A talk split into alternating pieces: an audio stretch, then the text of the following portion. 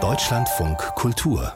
Nachspiel in diesem Jahr jährt sich der Völkermord in Ruanda zum 30. Mal. 1994 töteten radikale Angehörige der Hutu mehr als 800.000 Menschen der Tutsi-Bevölkerung, einer ethnischen Minderheit in Ruanda. Zur Versöhnung hat nach dem Genozid auch der Sport beigetragen.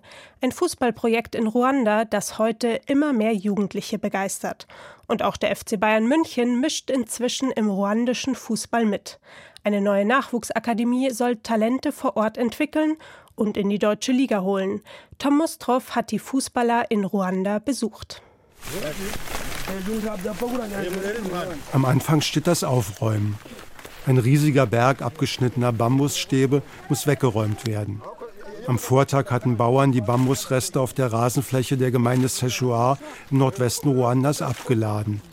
Hier ist aber auch das Spielfeld der Fußballakademie Rwanda Youth Clubs for Peace. Und diese möchte gerne ein Freundschaftsspiel gegen eine Fußballschule aus der Nachbarschaft austragen. Also wird der Platz von Spielern wie Trainern vom Bambusberg befreit. Was dann folgt, ist mehr als nur ein Fußballspiel. Ladislas Nkunda Banyanga hat den Rwanda Youth Club for Peace vor mehr als zwei Jahrzehnten ins Leben gerufen, um Kinder zum gemeinsamen Spielen, zu einem Miteinander und Verständnis zu bringen. Selbst dann, wenn ihre Eltern oder Großeltern beim Genozid 1994 auf der jeweils anderen Seite standen. Die einen, die Angehörigen der anderen getötet haben. I was, uh ich war damals Lehrer für Englisch und Sport. Wir wollten den Leuten um uns herum zeigen, was wir als Lehrer anderen beibringen können, wie wir unsere Kinder so erziehen und stärken können, dass sie Friedensbringer in ihrer Gemeinschaft sind, Genozidideologie vermeiden und für Einheit und Versöhnung eintreten. Am Anfang standen Besuche der Genozidgedenkstätten und Gespräche darüber auf dem Programm. Immer mehr entdeckte Ladislas aber den Fußball als gemeinschaftsstiftende Kraft. Er ist selbst Fußballer. Gleich nach dem Genozid organisiert er Freundschaftsspiele zwischen der damals siegreichen und bis heute herrschenden Guerilla-Armee und der verängstigten Zivilbevölkerung.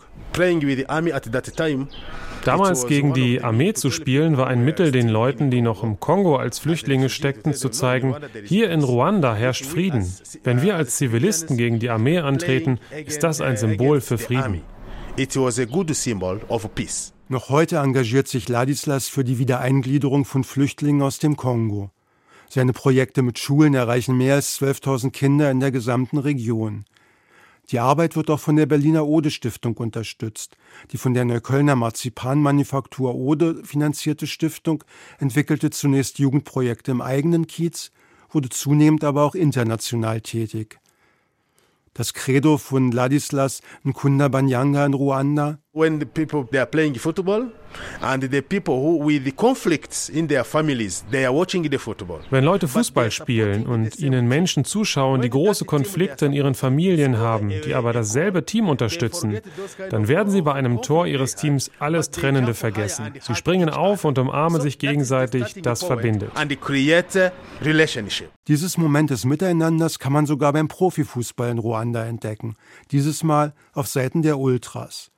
Sie pfeifen nicht, wie in Europa üblich, die Spieler der gegnerischen Mannschaft aus, verabreden sich auch nicht zu Prügelorgien. Nein, sie tanzen, trommeln und musizieren, so dass man sich wie auf einem Fest fühlt. Die Vereine heißen unter anderem Police FC und APR FC. APR ist die Abkürzung der einstigen Guerilla-Armee, die 1994 den Genozid beendete.